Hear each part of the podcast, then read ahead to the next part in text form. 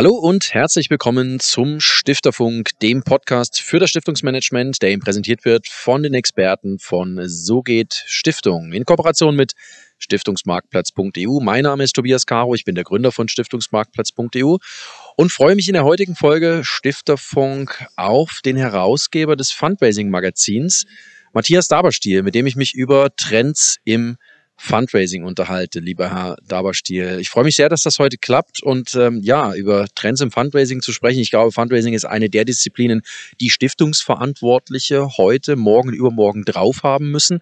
Ähm, wenn wir über Trends sprechen, sprechen wir zuerst über Großspenden-Fundraising. Das haben wir uns im Vorgespräch so vorgenommen. Ähm, ich würde mal die These aufstellen, Großspender-Fundraising ist nur was für die Kleinen. Sind wir da d'accord oder wie stehen Sie dazu? Ähm, Nein, würde ich nicht sagen. Also äh, das ist sowohl was für die Kleinen wie für die Großen. So würde ich sagen. ähm, weil ähm, es hängt ja nicht davon ab, äh, ob man eine kleine oder eine große Organisation ist, damit man mit einer großen Spende bedacht wird. Ähm, das hat ja eher was mit Beziehungsqualität zu tun, die so eine Organisation hat. Also hat sie Kontakte zu Menschen, die eben bereit sind, auch größere Summen zu geben. Und äh, da sind wir ja auch bei einer ganz spannenden Frage, die mir immer wieder auch als Experte gestellt wird. Was ist denn eigentlich eine Großspende? Ja, und natürlich bei einigen großen Organisationen geht sowas vielleicht erst bei 20 oder 50.000 Euro los. Bei manchen ist das sogar nur eine Mitteldonorspende, also sozusagen eher so im Mittelfeld. Äh, ähm, und äh, für einen kleineren Verein können 500 Euro schon eine Großspende sein. Also das ist also auch wirklich eine Definitionsfrage, wie man jetzt eine Großspende definiert. Äh, ich sehe das schon so, dass man das auch ein bisschen zu seinem Gesamtspendenvolumen anschauen muss und schauen muss, okay, sticht das jetzt hier deutlich raus oder nicht? Dann sprechen wir wir von einer Großspende.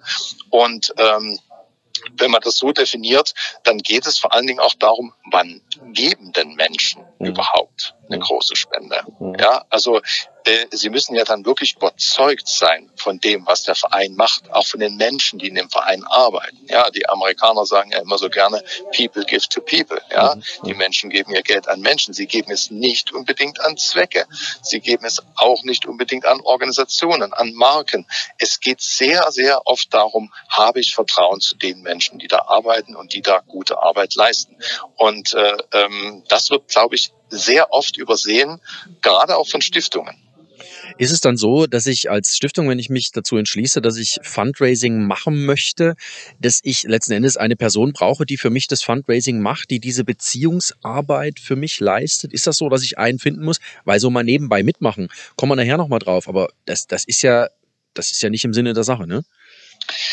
Ja, wir sprechen in diesem Zusammenhang natürlich von der äh, Institutional Readiness. Also sind wir eigentlich bereit, Spenden zu empfangen? Und ähm, klar ist es natürlich gut, wenn man jemanden hat in der Organisation, der ansprechbar ist für dieses Thema. Das muss aber nicht unbedingt eine angestellte Person sein. Mhm. Ich arbeite auch sehr viel mit Organisationen zusammen, äh, äh, die gar keine Fundraiserin oder einen Fundraiser haben. Da liegt das im Vorstand oder da liegt das bei Ehrenamtlichen beispielsweise. Äh, das ist also nicht unbedingt eine Frage, wo ich das verorte, sondern es ist eher eine Frage, wo ist die Beziehungsqualität am höchsten. Mhm. Also wenn ich jemanden habe, der gut mit Menschen kann, der sehr gut auch argumentieren kann gegenüber Menschen, äh, warum es wichtig ist, dieses Anliegen mit der Spende zu äh, unterstützen, dann ist das eigentlich genau der Moment, äh, wo ein Fundraiser oder eine Fundraiserin geboren ist, äh, weil nur darauf kommt es zum Schluss an. Mhm. Es geht gar nicht mal so sehr um Fertigkeiten, sondern es geht vor allen Dingen darum, äh, gut kommunizieren zu können mit anderen Menschen und gut erklären und erläutern zu können. Das ist eigentlich das Wichtigste. Ich habe mal auf einem Vortrag gehört, dass ein guter Fundraiser nicht auf die erste Spende geht, sondern auf die zweite Spende weil dann seine Haltung, zu dem wie er an die ganze Sache rangeht, automatisch eine andere ist. Wie stehen Sie denn dazu? Äh, ja, grundsätzlich ja. Also wir sagen natürlich auch immer, nicht die erste Spende ist entscheidend, sondern die zweite. Das hat zwei Hintergründe. Der, der eine ist, ähm, dass wir ein bisschen wegkommen wollen von diesem Thema des Spendensammelns. Das würde ja bedeuten, dass das Geld auf der Straße liegt und dass man es einfach so aufheben kann. Ne? Mhm. Aber wenn wir nur Geld sammeln würden, dann wären wir Numismatiker. Mhm. Das sind Menschen, die Münzen sammeln. Äh, äh, das sind wir aber nicht. Wir sind eigentlich Menschen, die versuchen, eine Beziehung aufzubauen.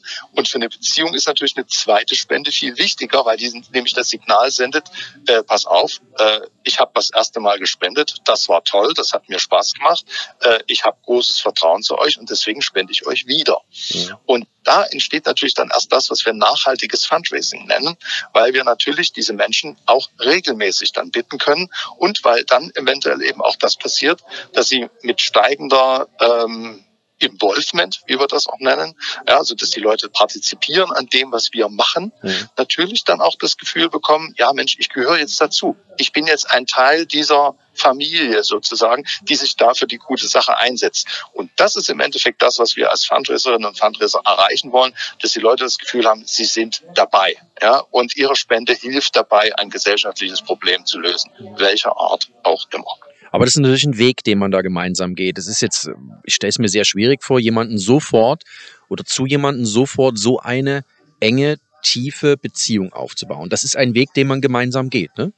Ja, also ich nenne das deswegen auch gerne äh, die Leiter des Engagements, die man da miteinander äh, erklimmt, mhm. sozusagen. Ne? Also das geht erstmal damit los, dass man ja die Leute erstmal überhaupt kennenlernen muss. Ne? Äh, dann lädt man sie vielleicht auch mal ein, dann nehmen sie auch mal teil, dann machen sie vielleicht so mal, schon mal die erste Spende.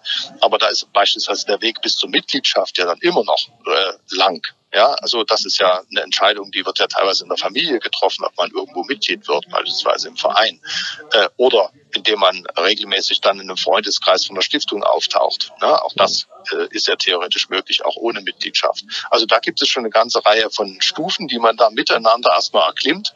Äh, und äh, das ist Beziehungsarbeit, ganz klar. Und dafür braucht es natürlich eine Voraussetzung. Mhm. Und das ist ganz eindeutig eine Datenbank weil ohne Datenbank ist heutzutage kein gutes Fundraising mehr möglich äh, und dementsprechend äh, muss man sich da natürlich auch aufstellen. Das gehört eben auch zur Institutional Readiness, äh, wenn man mit diesem Thema arbeiten will. Wenn ich jetzt von der Datenbank mal noch das Ganze ein Stückchen grundsätzlicher denke, dann bin ich auch relativ schnell beim Thema digitale Welt, beziehungsweise das Fundraising insgesamt wahrscheinlich umso griffiger ist, je digitaler es derzeit aufgestellt ist. Sie hatten es ja auch gerade gesagt, die Leiter des Engagements, der erste Schritt ist, dass ich Menschen kennenlernen muss. Wenn ich niemanden treffen kann, jetzt gehen Veranstaltungen zugegebenermaßen wieder los. Ähm, aber im Digitalen erreiche ich die Leute ja gegebenenfalls ein Stückchen leichter. Muss Fundraising insgesamt digitaler werden? Also Fundraising immer nur persönlich? Wird ergänzt künftig um digitale Tools? Ist, wird das so künftig die Realität im Fundraising sein? Also das ist es teilweise jetzt schon. Mhm. Ähm, natürlich gibt es Organisationen, die da weiter sind als andere. Ja, ähm, und äh, ich habe gerade ein Interview mit einer großen NGO gemacht, äh, die eigentlich so ähm, als Vorreiter im Fundraising in Deutschland gilt. Das ist Greenpeace Deutschland. Und selbst die haben zu uns gesagt, also wir fühlen uns jetzt eigentlich so, dass wir so jetzt im guten Mittelfeld sind, was das Thema Digitalisierung angeht. Ja. Und wenn die das schon so sagen, dann kann man sich ungefähr vorstellen, äh, wie viele Organisationen mit dem Thema natürlich sich noch schwer tun. Das liegt einfach daran, äh, dass es auch technische Voraussetzungen gibt und dass es vor allen Dingen auch Personal äh, braucht dafür, was geschult ist, was ausgebildet ist. Und äh, im Fundraising gibt es da mittlerweile schon einiges, was da angeboten wird von der Fundraising Akademie zum Beispiel, aber auch von anderen Bildungsträgern. Äh, aber das greift auch nicht alles so schnell. Und Leute, die im Online-Marketing gut sind, die kosten auch richtig viel Geld. Und das ist wieder ein Thema, wo NGOs natürlich meistens dann hinterher gucken und sagen, ja, schön, aber das kann ich nicht bezahlen. Das kriege ich nicht hin. Und dementsprechend ähm, muss man versuchen, da ähm, andere Wege zu finden. Und äh, man muss, glaube ich, auch versuchen, äh, äh, sich überhaupt mit diesem Thema anzufreunden, dass die Website nicht mehr eine Visitenkarte im Netz ist, sondern die zentrale Kommunikationsplattform einer Non-Profit-Organisation. Wenn man das verinnerlicht hat, dann ist schon mal ein ganz großer Schritt gemacht, weil von dieser Plattform aus dann alle Kommunikationsaktivitäten laufen. Und dazu gehören dann eben auch Spendenbriefe. Dazu gehören dann eben auch andere Dinge, weil man natürlich dann auch differenzieren kann und sagen kann, pass mal auf, der hat mich jetzt hier per E-Mail kontaktiert, dem schicke ich jetzt keinen Spendenbrief. Ja. ja? Dem schreibe ich per E-Mail einfach zurück.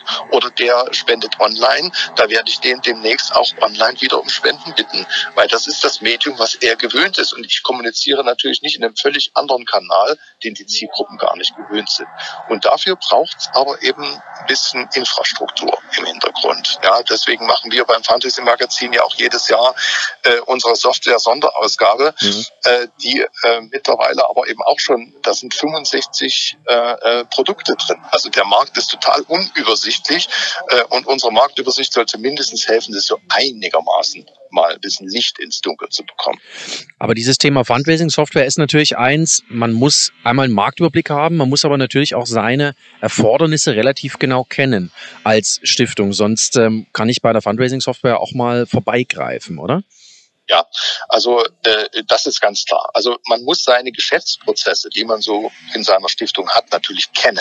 Muss überlegen, wie wollen wir kommunizieren zukünftig, äh, wie wollen wir in Kontakt treten, brauchen wir beispielsweise ein Newsletter, der dann aus demselben System versandt wird, nur ein Beispiel, oder wollen wir unsere Förderanträge gleich auch in diesem System mit bearbeiten, auch eine Möglichkeit bei Stiftung. Dritte Möglichkeit, soll unsere Buchhaltung damit integriert sein oder wollen wir lieber das Thema Fundraising in einer Nebenbuchhaltung führen? Das sind alles solche Fragen, die man sich stellen muss äh, und äh, die man natürlich vorher klären muss, bevor man zur Softwareauswahl kommt, weil äh, das äh, trennt dann schon die Spreu vom Weizen. Da sieht man dann auch schon, okay, also mit den Produkten brauchen wir gar nicht erst anfangen, die sind einfach zu klein für das, was wir wollen. Mhm. Wir brauchen da andere Möglichkeiten. Ja, und das ist im Endeffekt auch das Ziel äh, dieser Sonderausgabe, damit man da so einigermaßen äh, einen Überblick bekommt und das einschätzen kann.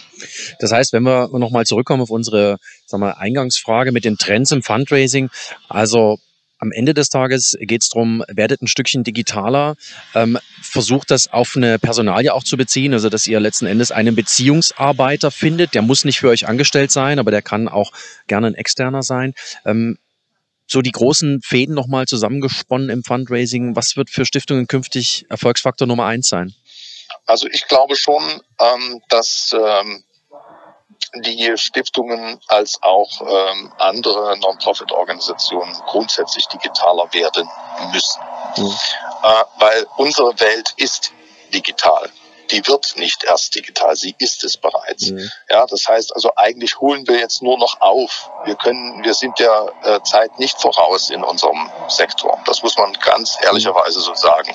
Das hat viel mit Investitionen zu tun muss es aber auch nicht unbedingt. Es hat manchmal auch was mit dem Willen zu tun, sich da zu präsentieren. Und wenn ich beispielsweise schöne Stiftungsseiten sehe, wo ich keinen einzigen Menschen drauf sehe, da ist niemand drauf, wo man sieht, okay, da ist ein Stifter oder da ist mal ein Vorstand, da ist mal eine Geschäftsführung oder da ist mal ein Beitrag darüber, wie die Stiftung eigentlich arbeitet, wie die Menschen da äh, sozusagen Gutes tun. Äh, da wundere ich mich dann schon, äh, weil das ist natürlich auch keine zeitgemäße Kommunikation mehr. Ne? Aber es ist schwierig, ne? Also es gibt ganz viele solcher Stiftungswebsites, solcher Internetauftritte von Stiftungen oder auch von Vereinen, wo man nichts findet, wo man gar keine Andockpunkte hat und wo man natürlich auf dieser Basis äh, schwer das Thema Spende aufsetzen kann. Ne? Ja, und das ist genau das Problem, weil die Websites sind natürlich sehr stark so aus der Sicht der Public Relation gemacht. Ne? Mhm. Äh, und die sagt ja nur, hallo, hier bin ich. Mhm. Im Fundraising geht es aber um was anderes. Im Fundraising geht es darum, die Leute zu überzeugen, zu handeln, etwas zu tun. Und dafür muss ich argumentieren. Und da muss ich natürlich dann diese Argumente auf meiner Website auch drauf haben. Und da muss ich dann auf meiner Website eben auch das Thema Spende drauf haben. Und da sehen ja viele Stiftungen immer noch so ein bisschen Berührungsängste mit diesem Thema. So nach dem Motto, ja, wir haben ja Geld. Ja, wir brauchen ja nichts. Aber äh, das ist ein ganz großes Problem an der Stelle. Ähm, wenn dann nämlich Stiftungen gefragt werden, na ja, aber äh, äh, wer entscheidet denn bei euch über solche Dinge? Stiftungen haben da ein ganz großes Legitimationsproblem, mhm. ja, äh, weil sie natürlich quasi als Stifter entscheidet, äh, ein Stifter hat irgendwann mal entschieden, Stiftungen sind ja teilweise sehr alt, dass für diese Zwecke Geld ausgegeben wird. Mhm. Äh, das ist kein demokratisches Verfahren wie im Verein. Das ist äh, eine singuläre Entscheidung. Und wenn ich aber jetzt Menschen daran beteilige, daran mitzuwirken durch eine Spende, dann legitimiere ich sozusagen auch die Arbeit meiner Stiftung. Mhm. Und das ist ein ganz interessanter Aspekt, der aber im Stiftungsbereich aus meiner Sicht noch viel zu wenig beachtet wird, äh, der aber im Endeffekt dazu führen kann, dass die Stiftung sich demokratisiert an dieser Stelle, indem sie sich einfach mit einer breiteren ja, Freundschaft äh, versieht, die von vielen Menschen ausgeübt wird, die über sie positiv sprechen und sagen, also wenn du was machen willst in dem Bereich, dann musst du mit der Stiftung zusammenarbeiten. Und das ist doch auch ein äh, Effekt, den wir dann auch in der PR dann im Endeffekt fröhlich begrüßen. Ja, aber bis es dahin kommt, müssen wir argumentieren. Wir müssen sagen, warum wir eigentlich diese Arbeit machen. Und das wird mir zu wenig gemacht. Stiftungen müssen argumentieren. Vor allem glaube ich, dass Stiftungen auch begeistern müssen. Das ist meine persönliche Meinung. Ähm, das spielt ja, schwingt ja auch bei Ihnen so ein bisschen mit. Und ich glaube, dass aber eine Stiftung oder auch Vereine eine große, große Möglichkeit haben, tatsächlich zu begeistern, dass sie dafür die genau die passenden Geschichten haben, um zu begeistern. Ähm, ich fand es sehr spannend, diesen Aspekt jetzt am Schluss nochmal, ähm, wie Sie es abgerundet haben. Das ist äh, wirklich sehr, sehr spannend zu hören. Ähm, Matthias Daberstiel, Herausgeber von Fundraising Magazin. Ähm, vielen Dank, dass Sie sich Zeit genommen haben für die heutige Folge Stifterfunk. Gerne. Und äh, ja, liebe Zuhörerinnen und Zuhörer, das war's äh, heute mit dem Stifterfunk. Vielen Dank fürs Zuhören und äh, wenn Sie die nächste Folge nicht verpassen wollen, dann einfach den Kanal abonnieren oder wenn Sie Lust haben, selber eine Stiftung zu gründen, dann suchen Sie wahrscheinlich Expertise oder möchten sich weiter informieren, dann klicken Sie sich einfach rein und nehmen Kontakt auf unter www.sogehtstiftung.de.